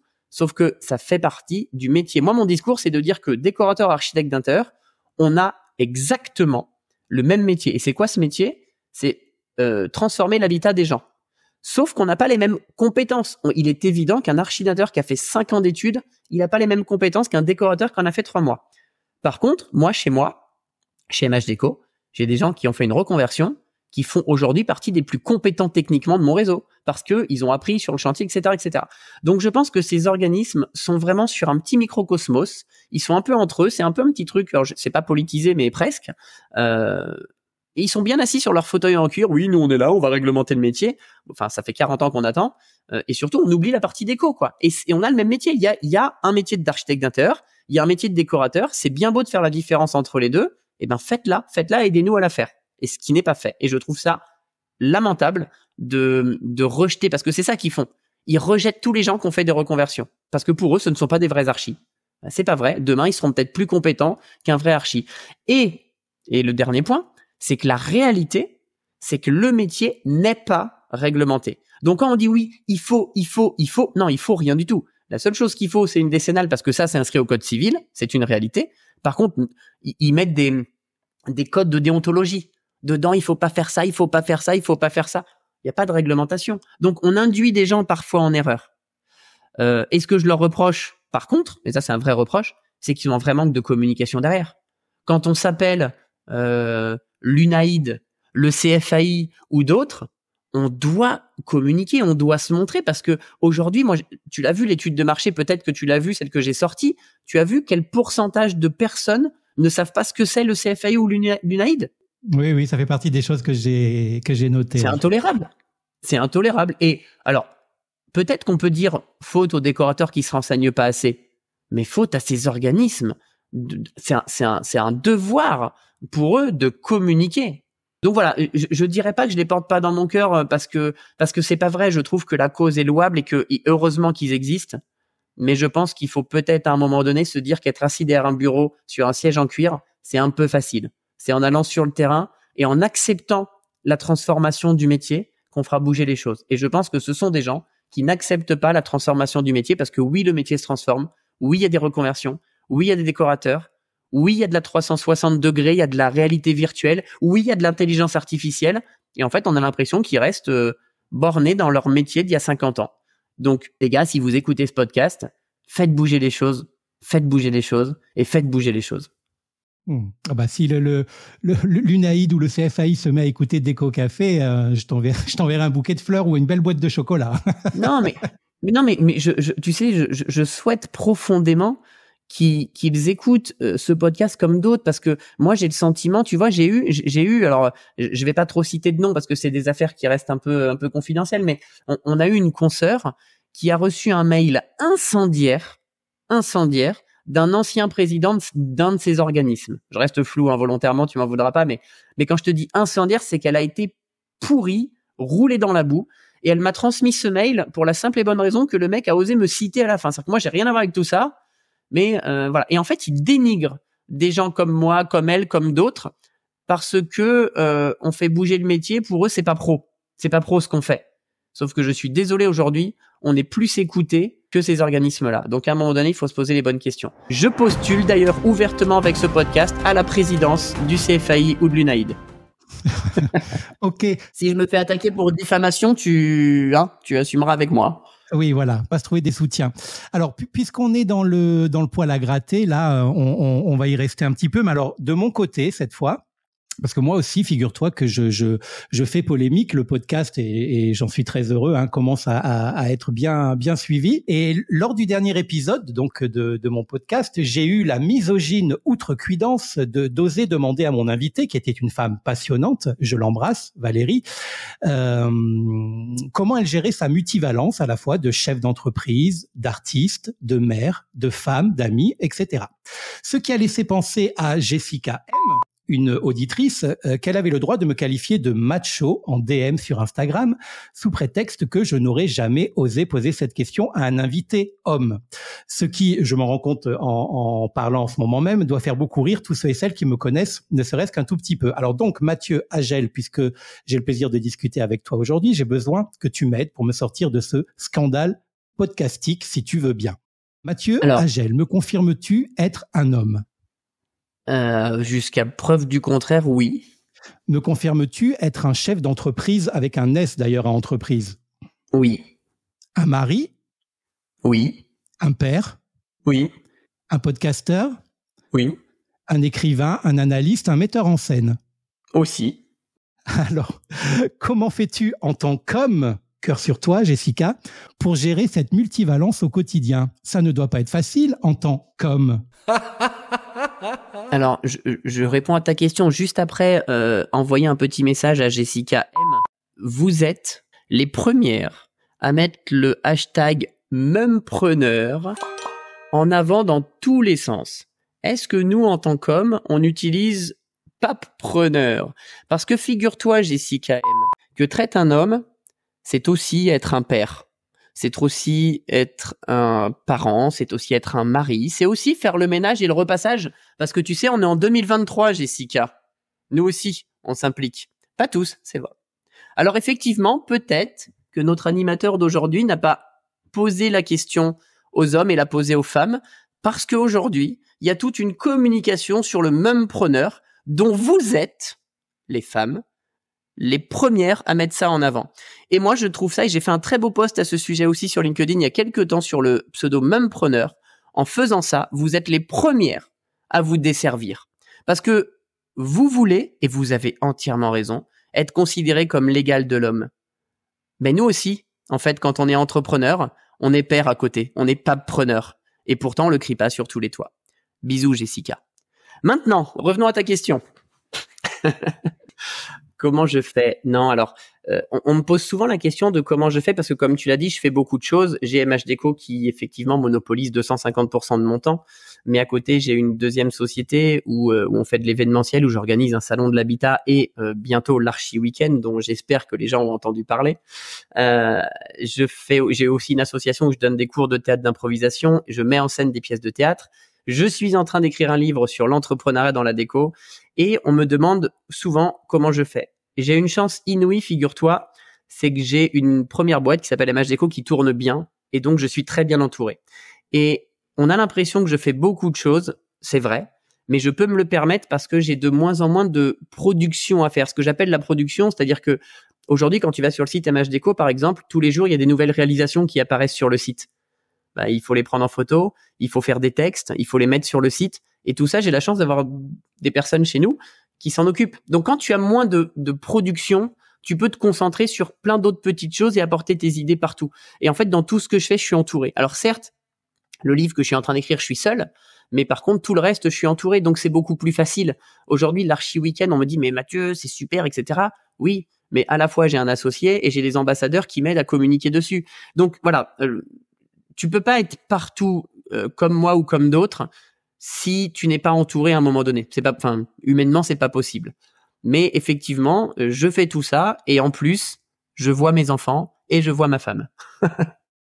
Eh ben, on est, on est, on est heureux pour eux, euh, bien, bien évidemment. Et c'est bien de le préciser parce que parfois, quand on est très occupé, on, on a tendance à négliger euh, un ou deux points de notre de notre vie, et, et c'est souvent le, la famille.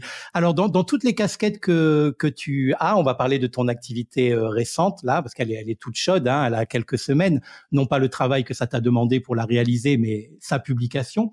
Euh, J'aimerais que tu me parles un petit peu de l'étude de marché que tu viens de, de terminer et que tu as la grande bonté de mettre à la disposition, à usage personnel, je précise, de celles et ceux qui la, qui la souhaitent.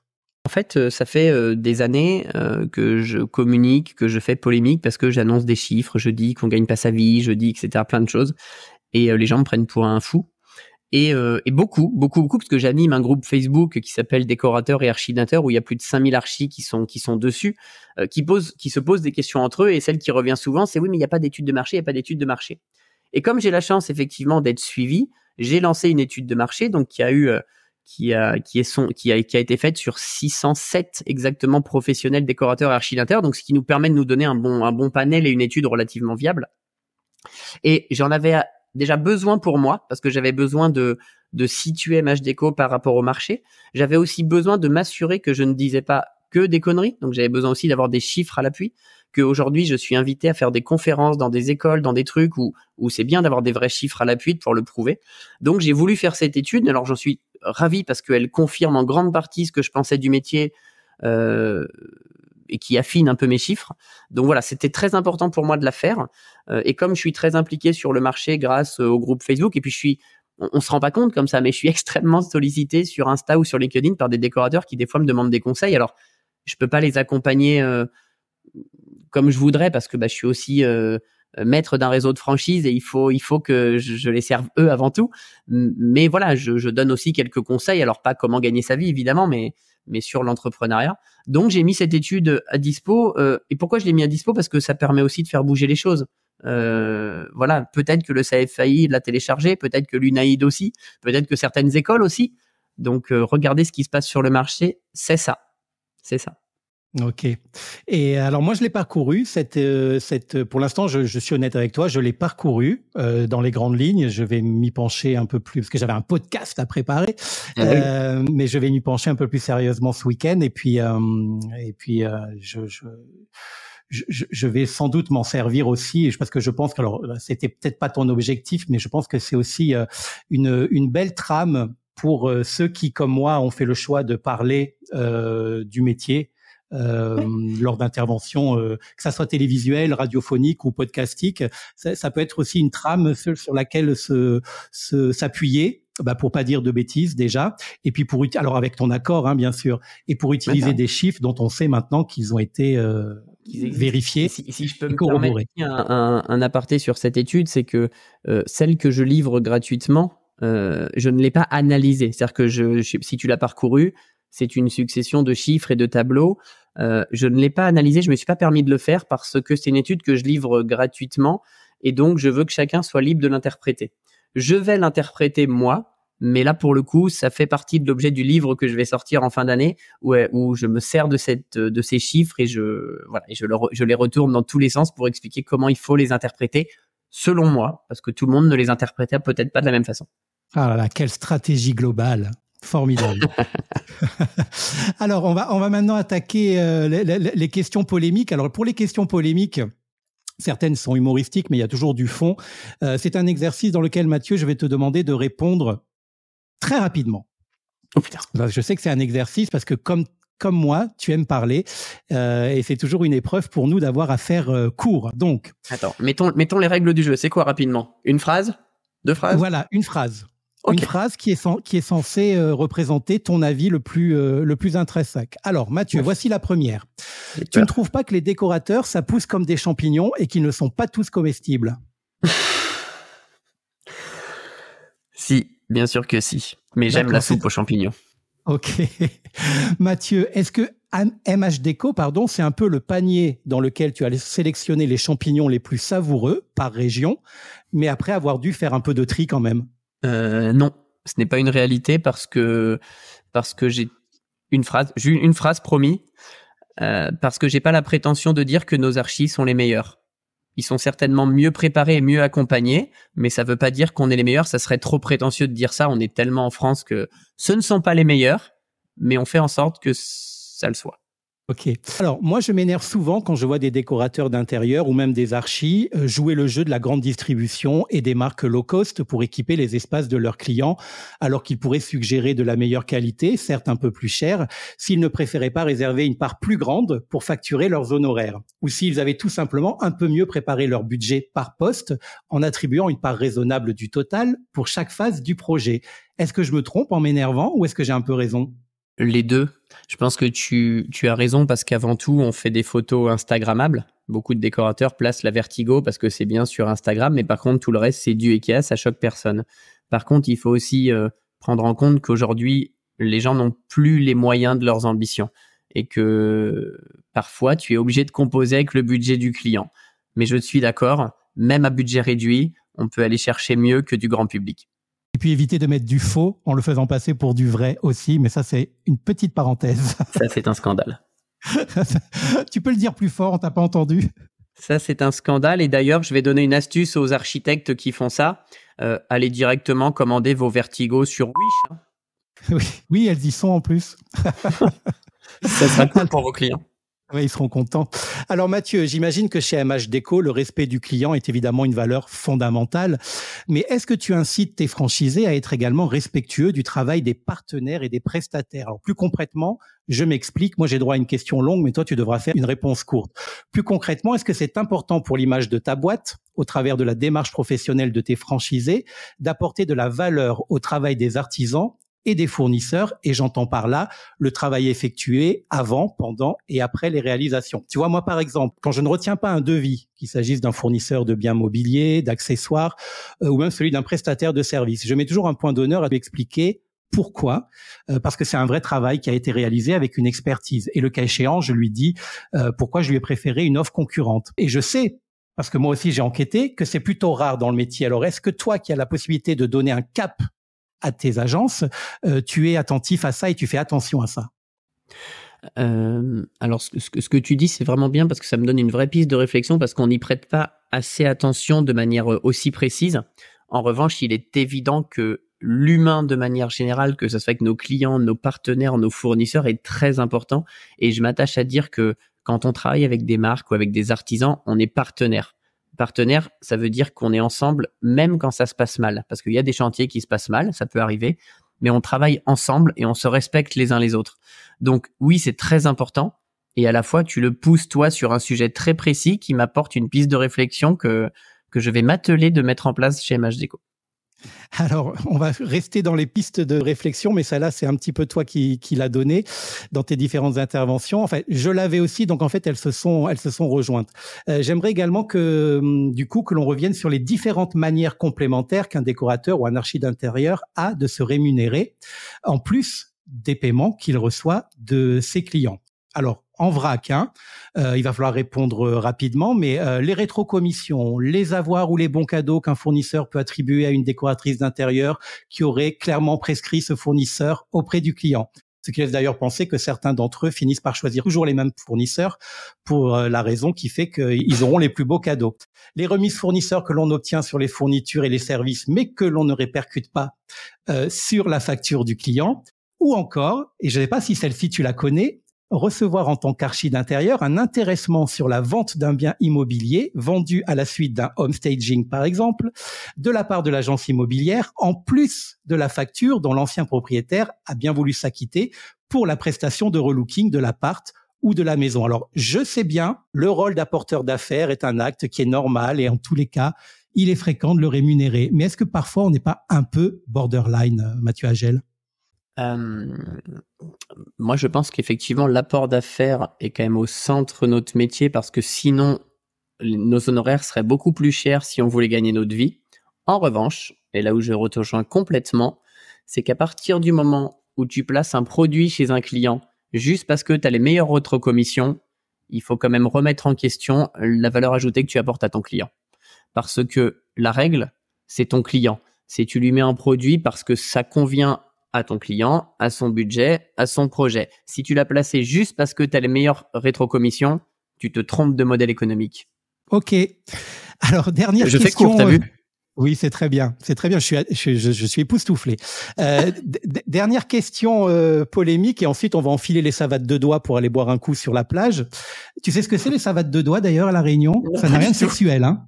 Non mais j'avais pas de doute. Ce sont les tongs. Pas les, pas les claquettes, hein, les tongs uniquement. Vous appelez ça les savates de doigts, vous? Voilà, bah oui, parce qu'il y a une petite lanière qui se met entre entre le premier euh, doigt et le deuxième doigt de pied. Donc on voilà, on est on est on est très on est très basique chez nous. On aime les choses simples. Ah je, je ne ferai pas de blagues sur les doigts, t'inquiète pas. Ok. Alors, euh, cette dernière question euh, polémique, euh, elle, elle, est tirée d'une expérience personnelle, donc je vais parler un petit peu de moi. quand mon métier était de vendre du bureau, du mobilier de bureau, pardon, mon ancien patron, Jean-Claude, que je salue parce que je suis en bon terme avec lui, me disait toujours, David, je ne vous ai pas embauché pour faire des plans, mais pour vendre du mobilier. C'était un homme pragmatique, hein, euh, Jean-Claude. Alors je comprenais ce qu'il voulait dire. Euh, donc en bon salarié, je me, je me limitais. Mais paradoxalement, je n'ai jamais autant vendu de mobilier qu'avec l'aide d'une belle mise en situation, bien jolie, en vue 3D et tout et tout. Toi, quand tu dis assez régulièrement que le métier d'archi ou de déco d'intérieur, ce n'est pas de faire des plans 3D, tu es plutôt du coup team Jean-Claude qui pense que c'est une perte de temps et que c'est inutile, ou tu es plutôt team David qui pense que c'est un chouette outil de vente, certes pas suffisant, mais indispensable de nos jours? Alors attention, quand je dis que notre métier c'est pas de, faire du plan 3D, je parle euh, du modèle économique. C'est que ce qu'on chiffre, c'est du temps de réflexion. La 3D, c'est uniquement, enfin c'est mon discours, hein, c'est un, c'est la seule manière que l'on a de montrer ce qu'on a dans la tête au client. Donc c'est pour ça que quand je dis ce n'est pas notre métier, ça veut pas dire que je pense qu'il faut pas le faire. Je pense qu'il faut le faire évidemment, mais quand on calcule son, revenu, etc., faut pas dire là je vais passer 4 heures pour faire la 3D. Non, c'est pas ça qu'on facture. C'est pas, on facture pas une 3D. La 3D, c'est juste le livrable. Et, voilà, c'est pour ça que je dis ça. Euh, maintenant, ton cas, il est différent. Tu, tu, ton métier, c'était de vendre des meubles. Et là où il y a eu un vrai sujet de réflexion, c'est que à la fois, je suis d'accord avec toi, euh, tu les vends plus facilement avec un outil d'aide à la vente. Et à la fois, c'est aussi à Jean-Claude de calculer aussi sa marge. Parce qu'il est évident que si sur un meuble, il gagne 50 euros et que tu passes 8 heures à faire un plan 3D, je comprends qu'il fasse la tronche. Donc, il faut aussi adapter son prix de vente et sa marge au temps passé pour, pour vendre. Euh, donc, je pense que les deux s'entendent. Euh, je suis d'accord avec toi. C'est un outil d'aide à la vente. mais au chef d'entreprise de bien chiffrer ce temps pour pas que ça, ça, ça le fasse vendre à perte derrière. Ok, bon. En plus, tu arrives à réconcilier les deux, les deux camps, c'est, c'est, c'est formidable.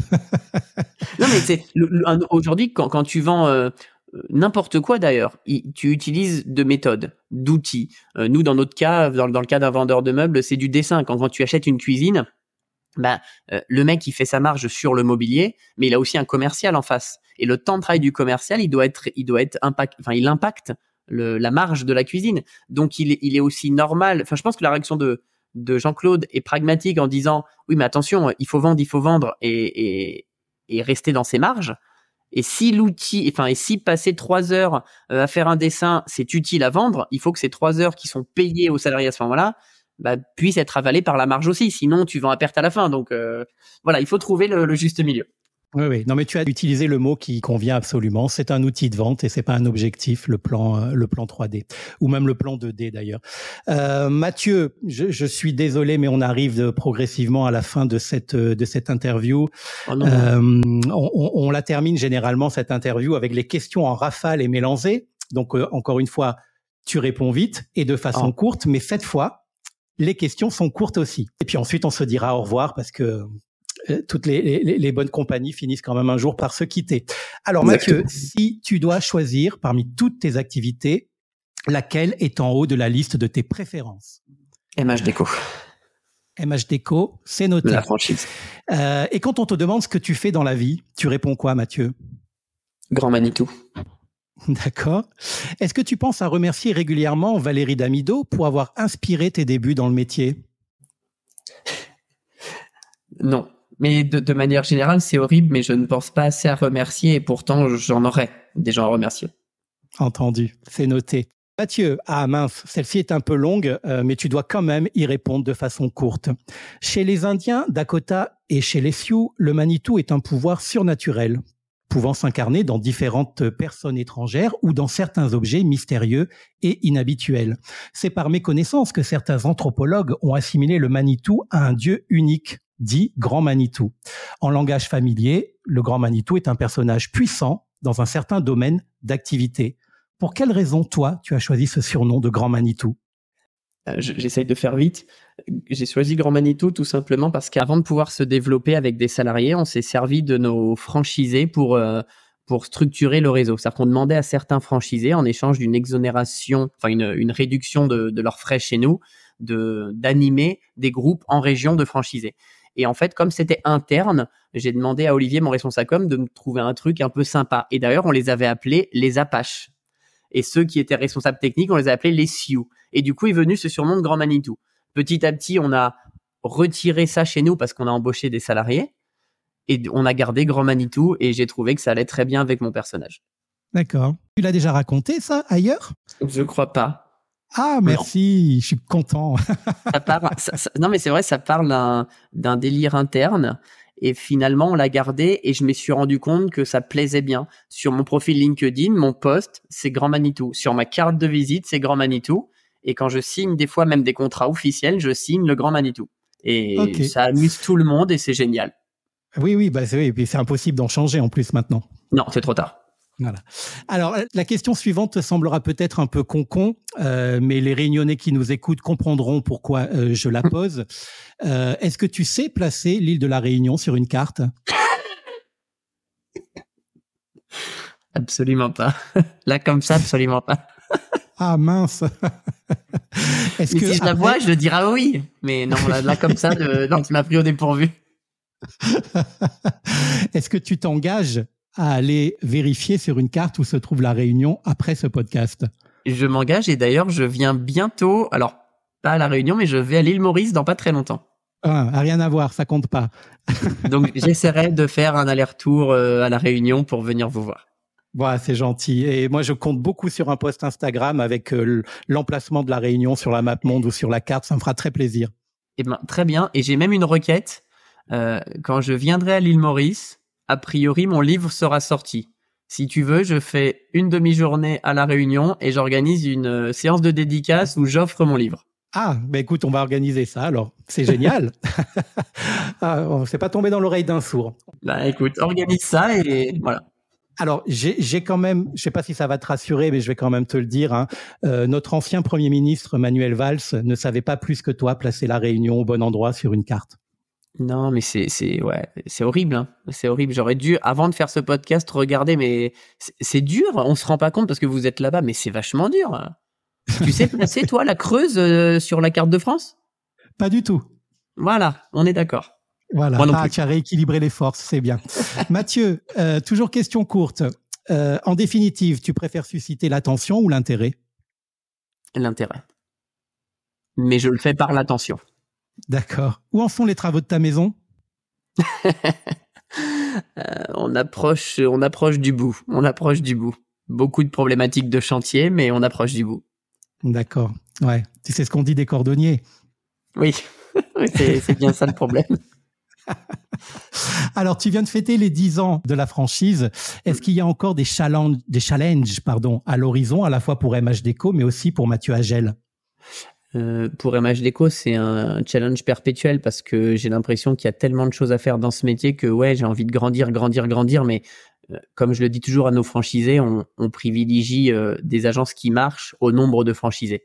Ça serait facile aujourd'hui d'avoir 200 agences, mais il faut les faire marcher. Donc c'est pour ça qu'on y va tranquillement. Mais par contre, l'objectif des Mageco est de continuer à grandir et d'aller grandir à l'international. Et ça, c'est le vrai objectif de MH Déco, euh, voilà, de, pousser partout en Europe. Et le challenge de Mathieu Agel, c'est de, bah, c'est de continuer dans cette voie-là avec des axes d'amélioration, mais c'est d'essayer de faire bouger les choses. Et si un jour je pars de ce métier, j'aimerais pouvoir être fier en disant j'ai participé à cette transformation. Ok. Mathieu, rien à voir, hein, mais c'est les questions en rafale et mélangées, donc en fait j'ai le droit, je fais ce que je veux, c'est mon podcast. Est-ce que j'ai aussi le droit de choisir moi-même la photo qui va illustrer la vignette du podcast? Non. oui, bien entendu, mais parmi la sélection que je te ferai. D'accord. Alors, euh, tu m'as un peu coupé l'herbe sur le pied tout à l'heure, mais c'est pas grave, je la pose quand même. En matière de luminaires qui finissent en haut, tu es plutôt Pipistrello ou Vertigo? Aucun des deux. Aucun des deux. Tu connaissais mon podcast avant que je ne t'invite à y participer? Oui. Ok. Comment s'est passée notre conversation maintenant qu'elle est presque finie? Euh, Somme toute relativement agréable. Bon, je Moi, je trouve ça plutôt sympa, mais je t'avoue que j'aurais préféré euh, que tu m'invites tout frais payé à la réunion pour l'interview, mais j'accepte de le faire à distance bah quand, quand, quand, le podcast sera suffisamment sponsorisé, je te promets que tu seras un des premiers à bénéficier de cette invitation. Parfait. ça va, le, décalage horaire était supportable? Non, ça va. ok. Est-ce qu'il y a une question que je ne t'ai pas posée et que tu aurais aimé que je te pose au final? Euh, Non, tu me les as toutes posées. La question que j'aime bien, c'est euh, et que tu m'as posée, c'est si euh, mes interventions publiques me desservaient plus qu'elles ne me servaient. Mais euh, tu me l'as posée, donc euh, non, non, tout va bien. Si, tu aurais pu, tu aurais pu me poser une question sur l'archi week-end, le but de l'archi week-end. Eh ben vas-y, allez, en trois mots. En trois mots, le but de l'archi week-end, je sais pas faire en trois mots. Non, si. Allez, quatre. Non, trois, je peux le faire. Fédérer le métier. Très bien. Parfait. Alors, euh, Mathieu, est-ce que tu m'autorises à dire aux auditeurs que je me suis régalé, vraiment, à échanger avec toi et à gratter un peu au-delà du personnage. Et qu'en marge du côté, je ne m'en cache pas, bankable de Mathieu Agel à qui l'on confie un micro. Je suis vraiment content que l'on ait pu aborder autant de sujets en toute franchise, comme dirait l'autre. Si tu le penses sincèrement, tu peux le dire. Eh ben c'est fait. Euh, Mathieu, je vais à présent devoir te rendre à ta vie trépidante de chef d'entreprise à grande gueule. Mais avant ça, on se voit quand du coup à la Réunion pour trinquer et pour partager une de nos nombreuses spécialités culinaires? Donc tu l'as dit, c'est en avril euh, à peu près, ouais. Je, donnerai plus d'informations sur la date précise, mais euh, c'est aux alentours de, ces mois-là, ouais. D'accord. Bah du coup, comme on dit chez nous, retrouve alors? Eh ben retrouve, retrouve et euh, et je viendrai avec mes sandales de doigts là. Voilà, savate de doigts. Tu étais savate, pardon. je viendrai avec les savates de doigts. Encore merci Mathieu Agel, fondateur de la franchise MH Déco, mais pas que. On l'a tous compris. Merci d'être venu. Merci d'avoir répondu à l'invitation. J'espère qu'on aura donc l'occasion de se voir en vrai et de discuter autour d'un verre très rapidement. Je te dis ciao et je te dis à bientôt.